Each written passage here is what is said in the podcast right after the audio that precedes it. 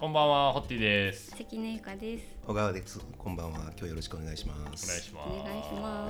す。今回からちょっとはい新しい新しいゲストに来ていただいてますよ。うんうんうんはい。なんか選んでいただいて恐縮です。いやいやいやいや。まあどんな話ができればわかりませんけど。はいこんなところまでご足労ありがとうございます。いやい雨の中。か髪切るついでなんで。はい。聞いたでさっぱりしてますよね。いやいやはいさっぱりして臨もうかなと思って。かっこいいですよね。そうですね。全その前回のちょっとゲストはうん。72歳のおっちゃんに来てもらってたんですよ。これまでももともと読売テレビにおった人なんですけど、はい先生ですよね。であのそれまでは結構ん35から45歳ぐらー。うんいの、まあ同年代とはいいろんな話をしてきたんですけど、うんやっぱちょっと上の方からいろんなアドバイスをいただく方がいいんじゃないかと。うんでもなんかごっそり学んだろうっていう。そんなあの学ぶほどのことは思ってない。いやいやいやしたたかさ精神的にはまだまだ幼い。いやいや逆に教はいえ教えてもらいに来ました。いやいやいや そのわ若さも兼ね備えてるんですよ。あ、そうなんですそうなんですよ。ね。カメラがあったらいいんですけどね。そうですね。ちょっと見えないから。見えないですね。殺到するかもしれないですね。それはそれで困りますよね。なんかホッティの営業トークみたいになって。はい。最初のせてちょっと関根そう見て。くれ。バレてるバレてる髪がちょっと生えてきたとかっていうのはこんなさもう60も過ぎて生えるわけないじゃないいやいや、いやほんまに元気になってきましたよ。営業と根元が。はい。だんだんね、はい。営業トーク上手くなってきていやいや。さすがね コーヒー屋さんもやっぱりやってるし、はいそうですね。サービス産業をね。そうです。そうで盛り上げてますからリードしてる。ね。なんか俺が聞いてるけど。どうでしたっけ、初めて切らしてもらったの4、5年前ですか、5年ぐらい前ですかね。そうだね。あそのもともとだから、はい。あの山本君のとこ行ってて。そうですね。で,、はい。で彼が辞めるってなってますそうね。そうそうですね。ほんで、んあの紹介してもらってはい、引き継ぎで紹介してもらってから切らしてもらうようになったんですけどね。はいそう、はいそれからもうね随分そうですよね。時間経ちますから、はい。うーん。ナタリーさんの旦那さん。そうそうそうはいはいそうそうそうそうそうそううん今ね熊本かなんかに行っちゃったんですよ。うんはい。で、小川さんあのその時はもうあのアドデンツほう。社長さんでして。そうですね。あの、い。電通というか電通グループで全部で42年間いたんですけど、はあの電通本体を、うんあの35年ぐらいで、うん。はい。あのグループ会社にはい。はいはい。社長で移ってから、うんうん。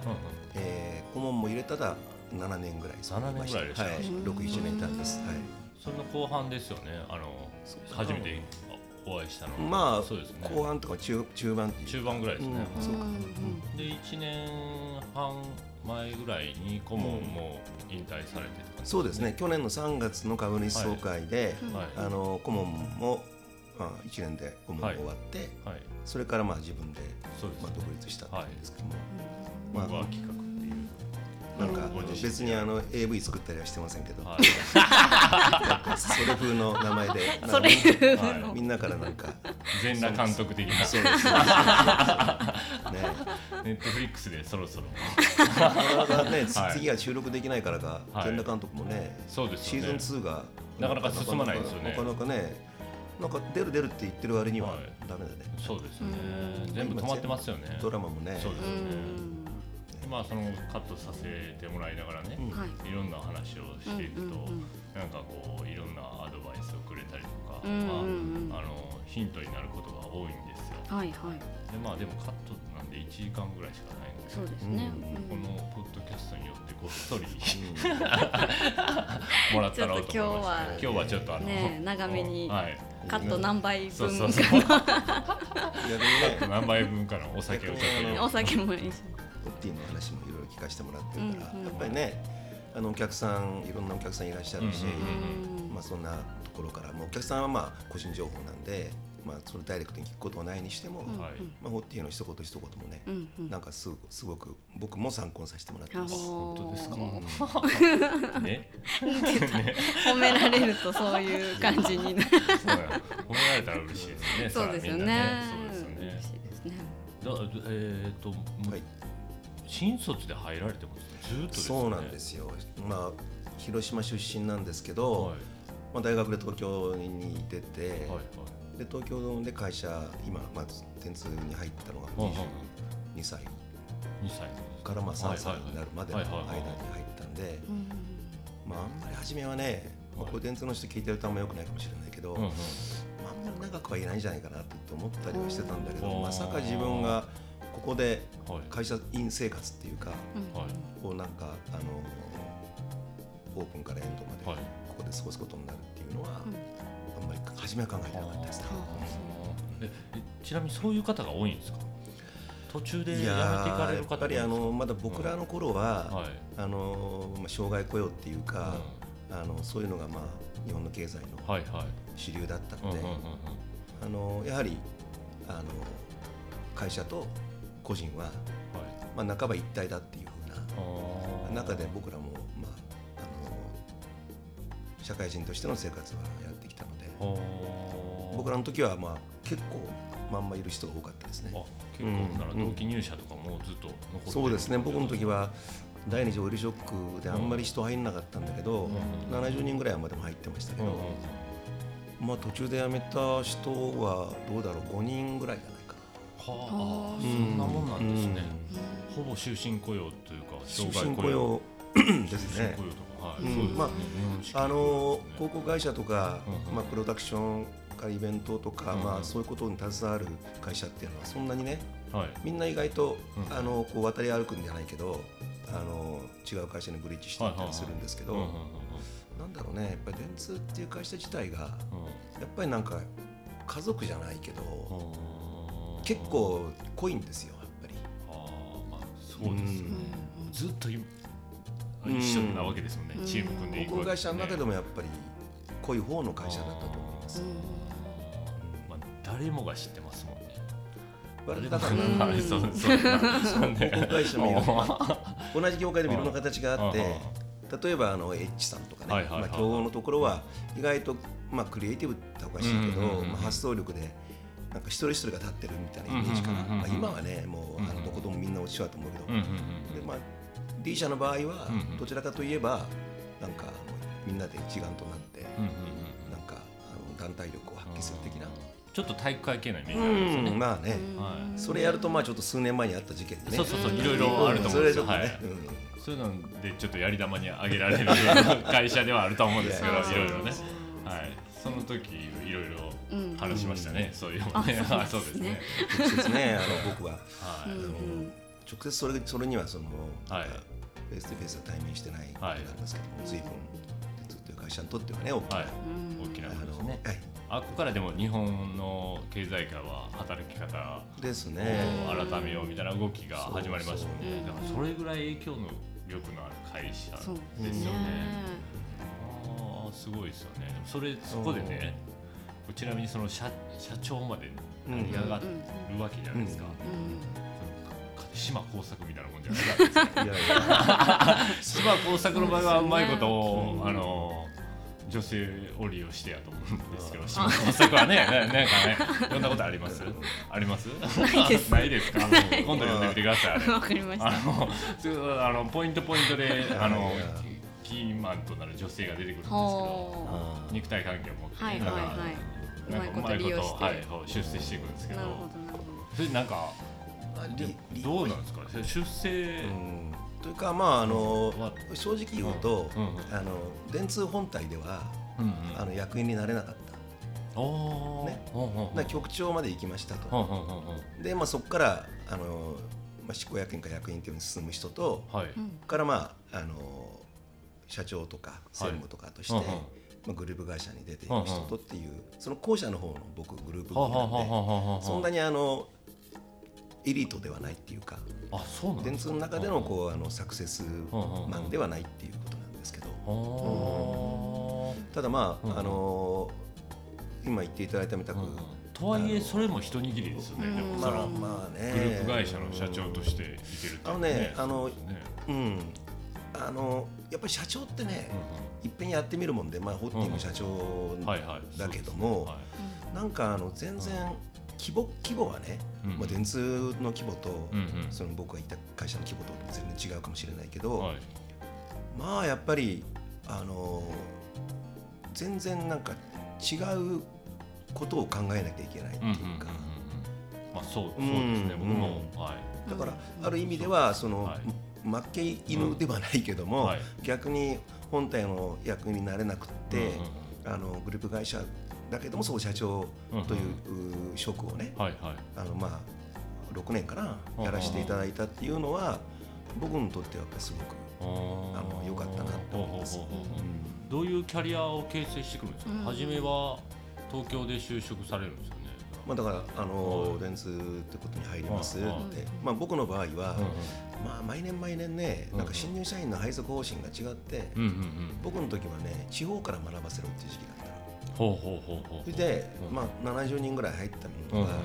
まあ、北は北海道から南は九州まで、はいはい。まあ、支局っていう形でいろいろあるわけですね、はいはい。まあ、東京の本社に残った人も、はい。まあ、30人ぐらいいたのかな。で、大阪で10人ぐらい、であとはみんなこういろんな地方に。行ってこいと。で僕はあの広島支局ってところに、あの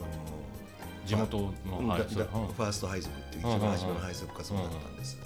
でそういうな、うん。ま、何から始まるんですか？ああいう広告代理店、うん、えっとまずは、はい、僕らの時はあのまあいろいろね、うん、初めから営業やったりもあるけども基本は、うん、あの時時代は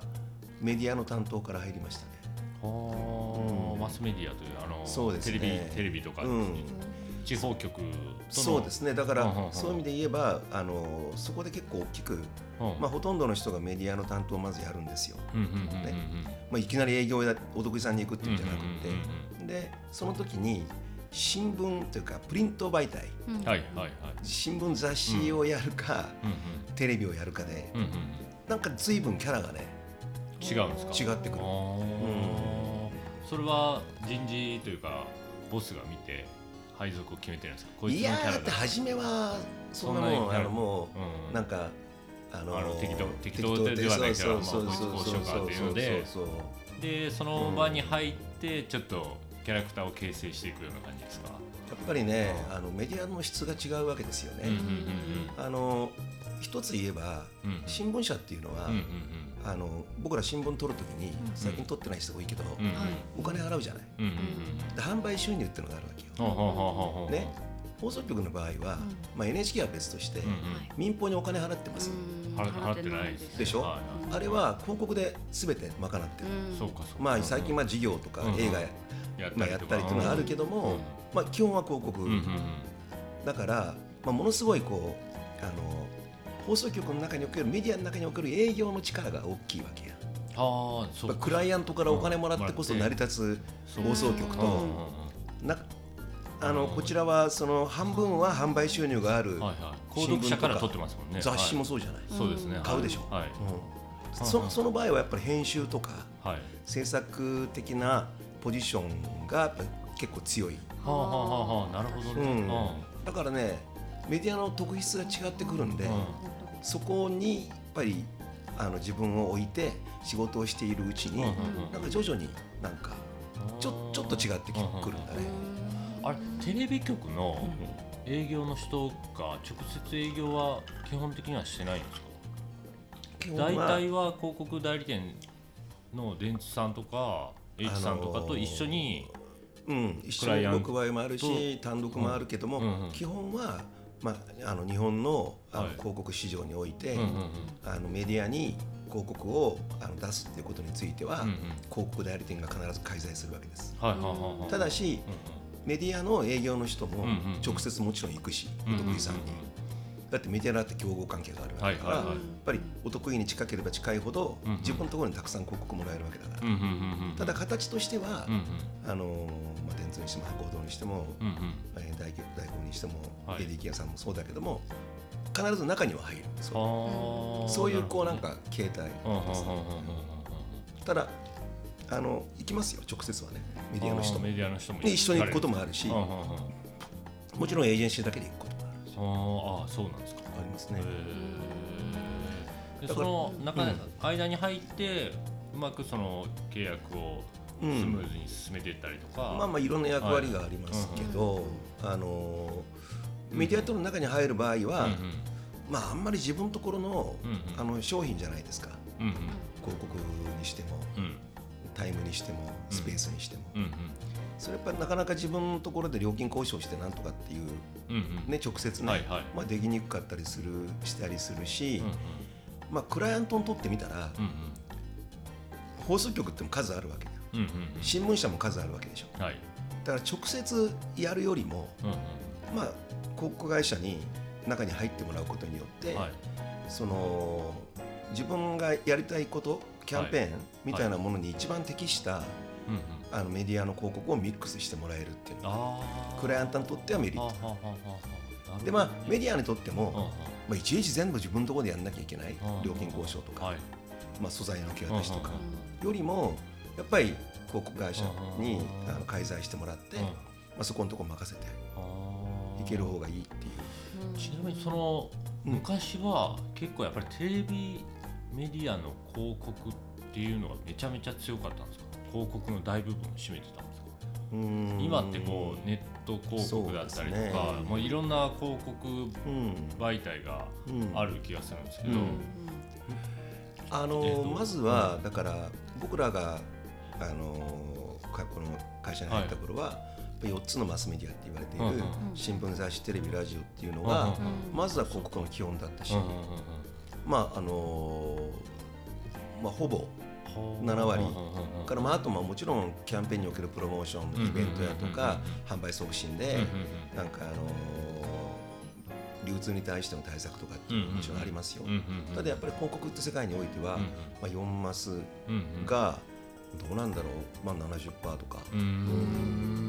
そこからだんだんやっぱり、あのまあ、モーティが言うように、まあ、デジタルのメディアが出てきたっていうのは、あの人の過ごし方が違ってきた、情報の、自分のこう情報の入れ方、インプットの仕方っていうか取り方が違ってきて、でだんだんだんだんやっぱりこうあのいや別にあの一覧性のあるような新聞なんか見なくても、俺はあの自分が欲しい情報をここのサこのサイトに取りに行くよとか、まあ、ターゲット的なものに、あの人のこうインフォメーションの取り方が変わってきた中で、だあのみんながそのマス離れっていうんですか、はいはいはい、い。うふうなものも始まる中で、うん、クライアントにとってみたら、うん、あの消費者に届けたいわけだから、はい、やっぱり消費者が一番接しているメディアになんかメッセージを出すことが大事じゃない。そのメッセージの取り方が変わることによってやっぱりメディアの重きっていうのも変わってくるっていうことですよね。そのあの人のそ過ごし方が変わっていったことってその広告媒体も変わったわけじゃないですかで比率も変わっていって、うん、その変化に対応してるじゃないですか、言ったら。であの、まあ、それはそうなんですけど、うん、大企業で残ってるところは、変化対応がすごいうまいというか、そうだね。学ぶけ的学ぶべきところがすごい多いなと思うんですよ。だからまあその今何が起きてるのかっていうのを常にこう把握する力ってみたいなものがいるんだろうと思いますね。ああなるほどね。まあそそれは変化どのタイミングで気づくというか？それはやっぱりあのまあどこでも例えばあのシンクタンク的な、まあ、電通な電通総研とか、うんうん、行動生活総合研究所とかっていうのを持ってて、はい。はい、常にこう今の社会に生きてる人たちが、うんうん、まあ、どういうトレンドに向いてるかっていうのを触覚立てるっていうポジションがあるんじゃないか、うん、あ。そうか。シンクタンクっても専門的にそういう研究というかデータばっかり集めてる。そうですそうです。で、うんうん、そのデータをもとに、うんうんうん、あの広告の計画を提案するわけですよ。そうかそうか。でないと根拠がないから、うんうんうんが今回この番組行きましょうとか、ここに出しましょうとかっていう時に、生活者の動向はこうだから、自分たちはこういうプランニングを持ってきましたよって。はいはいはい、でみんなそれに合わせて変わっていくのな、そうですね、あと流れを作ってるの全部広告代理店なんです、結局。流れを作ってるっていうよりも、その流れを早く知る力があのすごく大切なんですね。だからそのすごく早い段階でそれを捉えて、うん、大きい流れにする力もあるじゃないですか、うん。うん、広告がメディアを使って、すごい面白い仕事ですよね、でも、なんかまあ面白いことは面白いけど、あの僕らの頃はあのやっぱり企企業のイメージをアップさせるとか、まあ、商品のイメージ知名度をアップさせるために広告やればいいんで、まあ、別にその後、売れる売れないは、まあ、そこの営業力そのお会社のクライアントの営業力にもよるじゃない。ただだんだんと、あのまあ、KPI っていう、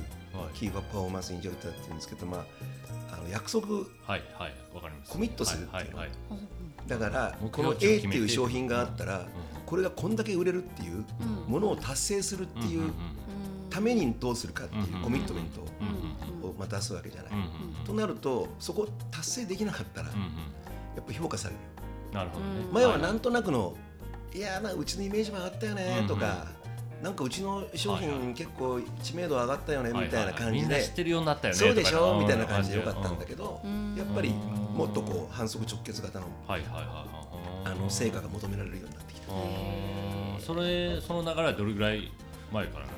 結構最近だだから一気に変わったわけじゃないけど、まあ、だんだんだんだんそういうふうになってきたっていうのもあるし、そこの根底にはグローバリズムっていうのもあって、あの欧米のあのクライアントと広告会社の関係っていうのはそうなんです。あ全部 KPI を決めて、そうなんですそれに対して双方からの、まあ、PDCA っていうけど、プラン立てて Do しましたそれチェックして次のアクションに結びつけるっていう PDCA という、だから日本に、まあ、P&G にしても、あのまあ、いろいろ入ってきますよ来てますよね、でグローバリゼーションの中であの海外の企業が日本に入ってくるようになった、で海外の企業の広告の使い方とか、その成果の測り方みたいなのが、日本にもこう伝わってきた時にあのだいぶ変わってきたっていうのがあります。なるほどね、そうか。それがそうか、うん、なかなかシビアですよね。そうですね。そうですよね。まあでもそのグローバリゼーションっていうのはまあ広告だけじゃなくてね、まあ、どこの会社だってやっぱり出てきてて、あの今まではもう日本の中の競争でよかったのが、アメリカアメリカとかって、あのなんとなくのイメージですけど、スタートアップとかもすごいなんか広告使うのうまいじゃないですか。ブランディングしたりとか、ちゃんとマーケティングしてて、ああいうのってやっぱスタートアップの頃から結構しっかりした広告代理店が入ってるんですか？か、あのやっぱりマーケティングっていう、うんうん、あのこと自体をすごく重んじてる気がしますね。うん、僕あのまあ、あんまりこれもこの情報もどうかもと思うけど、はい、ユニバーサル・スタジオ・ジャパンのオープニングに関わったんです。でやっぱり特にあの USJ がまあ2001年かな、オープンした。3年ぐらい前から関わってたんで、その頃ってもちろん広告出さないじゃないですか、まだテーマパークないわけだから。で広告会社が何やったかっていうと、あのまずディズニーなんかに行って、まあ、くまなくさあの開業の3年ぐらい前に、電通が何を提案できるだろうかって思った時に、カリブの海賊、バイキリンビールとかね、はいはい。なってますね。はい、ねでまああのスポンサーが一個一個のアトラクションについてるんですよ、コカ・コーラとか、はいはいはい。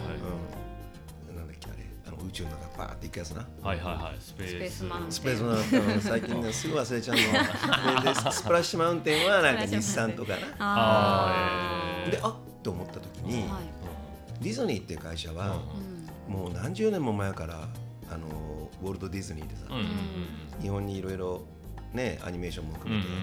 だから日本の企業とも関係が深いから自分のところで見つけられたけど、ユニバーサルってやっぱりすごいじゃん、まあ、映画はあるけどそうです、ね。はい、そういう意味ではあんまり日本の企業と関連があるわけじゃないから、そこをブリッジしてあげる仕事があるんじゃないかなと思ってたんですよ。いうので、まああのまあまあ各アトラクション例えば ET だったら、まあ、この通信の、ね最後に手と手がだからあのどこもとか、まあ、いろいろ困ったこともあって例えばうん全日空さんなんかは上手。あのサメのことさあの飛行機のとっさに似てたそんなもんなの？そんな感じ、結構もう思い込ましていくんですね、まあ、似てるでしょとかウォーターワールドは、まあ、水テーマだからコカ・コーラとか、はいはい。ああコカ・コーラだ。でバック・トゥ・ザ・フューチャーは、あれデロリアンという車だトヨタじゃないんだけど、まあ、トヨタに持ってもらう、でまあターミネーターはだからメカニズムだから、パナソニックとかね。まあまあまあそんなんで、まあ、仕事したことがあった時に、まあ、向こうのあのマーケティング本部長が、あのまあ海外のねディズニー立ち上げた人だったんで、あのまあ、ほぼその人と3年ぐらい毎日ずっと一緒だったんですね。だからその時にやっぱり今さっきホッティが言ったような、まあ、向こうのマーケティングに対する考え方。というのをこう嫌ほどいろいろこうた。叩き込まれたっていうよりも、うん、やっぱ違うなっていうか、まあ、何が一番違うかってやっぱり、あのデイバイデイとかってよくそいつ言ってたけど、まあ、目標を決めて、今俺たちはそこにどんだけ近づいてるんだろう。っていう、いつもいつもそれをこうチェック常にやってるんですか、うん、あ今ここまで来たねちょっと待ってよと先週よりもこうと落ちたんじゃないかほんな次はどうするんだよとか。もう。毎日やるんです毎日やる。でその頃そいつがあ。そいつってごめんなさい。あの僕年上の 大マーケティング本部長様がまあもちろん単身赴任だよね。だからあのハイアットの WTC に事務所があったから、はいはい、あのあそこのハイアット、はいはい。うん、ハイアットに住んでたわけよ、もう部屋の番号まで覚えてるんだけど、まあそれはちょっと あのそういう関係ではないですよ。まあでもね、ハッピーアワーってのがあるわけ。ね。であのあそこのマンハッタンカフェっていうねマンハッタンバーか、あのね中のねメインバーにね6時から9時までかなんかね、あのワイン飲み放題3000円みたいなのがあって、ほぼ毎日。だって暇なわけでしょ？そうかそうか、まあ、部屋帰ってるだけだ、はい、そうですね、そいつからしたら家族はだからねまあそういうこう今言ったスタートアップマーケティング的なまあなんて言うんだろう。ああ違うんだなとか、まあ、厳しいかもしれないけどやっぱリーズナブルなやり方だなとか、そこはまあ結構叩き込まれた。んですよ。で確かに違いますね。ああやっぱ違うんだな、だからえーと、コーヒー立ち上げたのが6年前なんですよね、うんうん、でそこから小川さんと出会って、うん、で話す機会が多くて、うん、でやっぱあの全然このままやったらあかんなと思った時期があったんですよ、うん、自分の中で知識やったりとか、情報がなさすぎると、でやっぱりその大きいあのくしていくとかあのほんまにやりたいことをやっていこうと思うとそういう国国のことをもっと勉強しなあかんなと思って、うん、あのちょっと勉強してた時期があったんですよ言ったら。うん、で明らかにやっぱりその、えっと、コスト的にね、この日本で中小企業めっちゃ多いじゃないですか。でインディペンデントな個人のお店っていうのが、やっぱりそのうまくもうちょいそういう広告を使いこなせればいいんだけど、まあ、その電通さんに頼もうにもコストが合わないじゃないですか、あれからね。あの大川企画は大丈夫だよ。ああ、そうです。でもなんかもういろんなことしてますよね。そのマーケティングがあったりもそうですし、あの、えー、どんな部署があるんですか？えー、そうだね。広告会社っていうのは昔あの広告代理店って言ってたんですけど、あの代理店っていうのはまあ英語で言ったらエージェンシーじゃない。はい、なんかこのお得意さんがやりたいことを代わりにやってあげるよっていう、だから今エージェンシーからパートナーへって流れがあって、あのお得意さんこれやってねって言うの、はい分かりました。で受注するだけじゃなくて、なんかあのお得意さんが直面されてる課題を、まあ、特にまあマーケティング領域にしても、まあ、一緒になって解決していく。っていう、そういうパートナーとしての,、あのポジショニングっていうのを取らない限り、多分広告会社ってこれからダメだろうって言われてるわけ、がまあ一言で言えばエージェンシーからパートナーへ、はいはいはいはいだからまあ一緒に問題を見つけて課題解決していくってことですね。なので、あの今ホッティの質問にあった、なんだろうそのどういう department があるんですか、中に、はいはい、というのもものすごい変わってきてて、僕らが入った頃は、まあ、営業さん、はい、からメディア担当、はい、でまあマーケティングってまあ調査、はい、とあとプロモーションイベントとかそういうのやる、か。うんうん、からもちろんコマーシャル作らなきゃいけないクリエイティブ、はい。うんうん。まあ、この5つだった、それが、ね、まあ、あのー、今になってきて、課題解決のためには、まあ、あらゆるその、ミッションなり、いろんな手法を使わなきゃいけないとなってきて、その手法を使うためにはあこれもいるねあれもいるね、うん、デジタルもいるね、それからなんだろうその例えば企業と企業をマッチングさせるような、まあ、そんなふうななんかことを考える人たちもいるねとかあるいは地域開発の中に、なんかそういうこうマーケティング的なものを見つけていく。例えばなんかそうだね、えーと、都市開発が大きなのがあったとしたら、うん、そこには商業集積も、はい、ホテルもあるわけだから、はいはい、そこにやっぱり当然企業の関与があるわけじゃない、はいはい、そういうところになんかビジネスチャンスを探していくっていうようなまあ、プロジェクト開発的なポジションができたり、まあ、どんどんどんどんこう増えていってますdepartment は。いろんなことしてますよね。うん。でないとその課題を解決できなくなってるわけや。な。なるほどより複雑化してるわけですよね。それにイコールそうなったらパートナーになれないわけだ。ああそうかそうか、うん、いやそれをちちっちゃい企業がやるってなかなか難しいよね。そうですね。うん、でちょっとやっていかなそうですね、やってやってみたいですよね。でもあれじゃないやっぱり PDCA は回しやすいと思うよ。あそうかそうですね。なんかまあでかかったらさ、例えばマーケットがでかいと、あのこの人たちにはいいけど、この人たちにはどうかなってだからあんまり変えない方がいいかなとかなるけど、やっぱりまあある程度の規模でやってたら、あのプランしたものをすぐ do できるし、まあ、それをすぐチェックして次に結びつけるっていうんで、PDCA のサイクルをこうスピーディーに回していけるような気がするから、そこはなんかすごい、あの利点だと思います、逆にね。だからえー、何個かに分けるんですか？あの短期的な PDCA と長期的、うん、中期的長期的な PDCA というふうに分けていったりもするんですか？例えばこう、えーとうん、今週やることっていう例えば、あとか目指しているところってあるじゃないですか、はい、らこれ長期的に目指しているところと、うん、えー、それを細分化して1か月での PDCA と、うん、それをまた細分化して1週間なのか3日なのかってしていくじゃないですか。でそれであの本来1年後と思ってたことが半年に繰り上げたりとかできるとかもあるかもしれないですけど、はい、そういうのは徹底的に叩き一言で言うと目的別なのよね。例えば、企業のあのマネジメントと社員の人たちの一体感を作るっていう目標があるとするじゃない、でそんなのは例えば1週間2週間の PDCA できないから、それは例えば半年ごとになんかどんだけ近づけたか、でどんな話ができたのか、っていうふうなものをチェックしていこうとなる、ただ例えばあのなんだろうな。ごめんねすごく分かんないんだけどカットの仕方とか、そういうこうメソッドとかなんかスキルに関することは、やっぱりできるだけスピーディーに回した方がいいと思うね、まあどどどんなコーヒーを出し出すのがいいのか、まあ、コーヒー出す時にどんなこうサイドの暗号を貸し出すのがいいのかとかいうのはやっぱりなんかあのプランドゥチェックアクションが、のもう早い早ければ早い方がいいだから目的別だと思います、その、設定の期間は。できるだけじゃあ目的を細かく細かく設定していった方がやりやすいですよね。まあでもあんまりね細かくしゴールが多いのもちょっと見えなくなってくるんでだからまあ絞り込みも大事だと思いますけど。うんうん、そ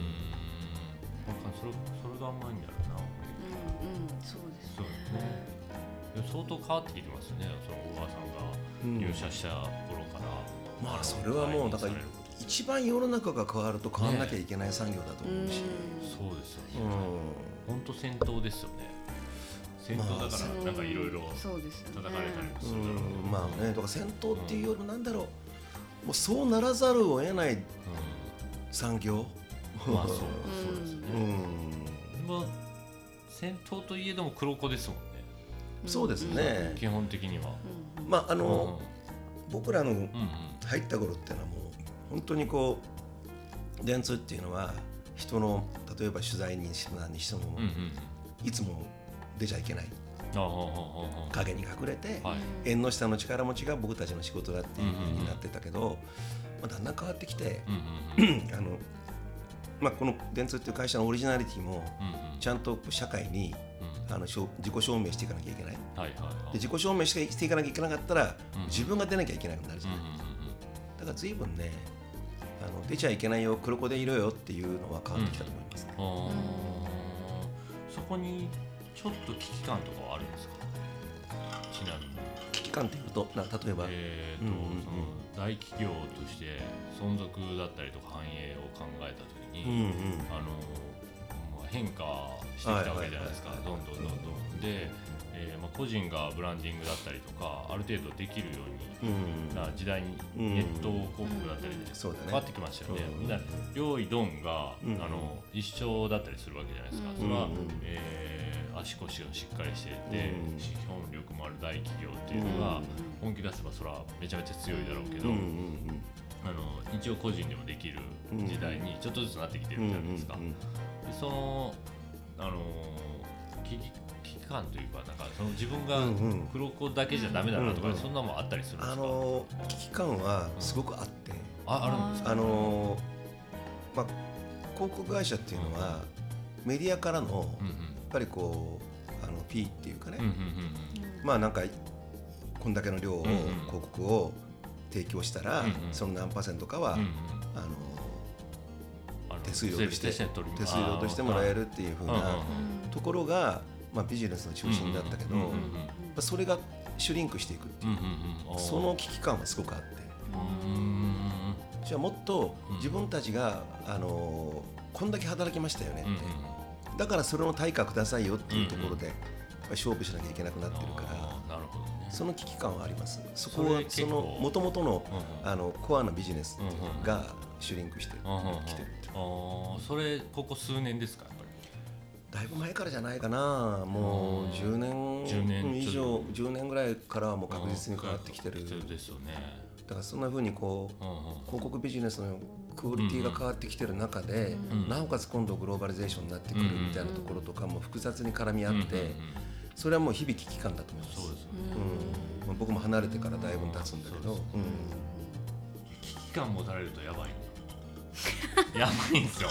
まあそうですね。変化をしようって思うタイミングですもんね。しかも強いからさやっぱり。そうですよね。言うてもさどえらいエリートが大人数集まってるわけですよ、言ったら。集団なわけですからねそれで。あのよう足腰鍛えたやつらがめちゃめちゃおるわけじゃないですか、言ったら。なんなら勝ちようがないよ、まあそうですよね。勝つつもりはないけど、そう思います、勝てない勝てないです、だから危機感持ってなかったらなんかいけそうかなまあでも、それで聞いたんですか？そうそうそうそう。危機感持たれてたらちょっと勝ちようがないなと思うけどでもね、あの逆な言い方すればね、これまですっごく足腰強かったわけじゃない、はい、本当にモンスターみたいな会社だったわけでしょ、そうですね。だからやっぱりそれに依存するっていう体質もどっかであるわけよ、ありますか？あるある。あればいいな、うん、あればなんかちっちゃいのなんとかなりそうな気が今みんななんか壁にぶつかってると思いますよ、みんな。本当ですか？だからそこのこの壁をこうね、超えることができるかどうかっていうのがそうです、今みんな一人一人が考えてるんじゃないのかな。そのちょっと迷ってる間に僕たちがこちょっとうまいこといける方法をちょっと次回詳しく聞いていいですか？全然わかりました。早早いでしょ。めっちゃ早い。今までで最速かもしれない。に感じるな。はい。時間の経ち方が。ありがとうございました。じゃあまたね。バイバイ。ありがとうございました。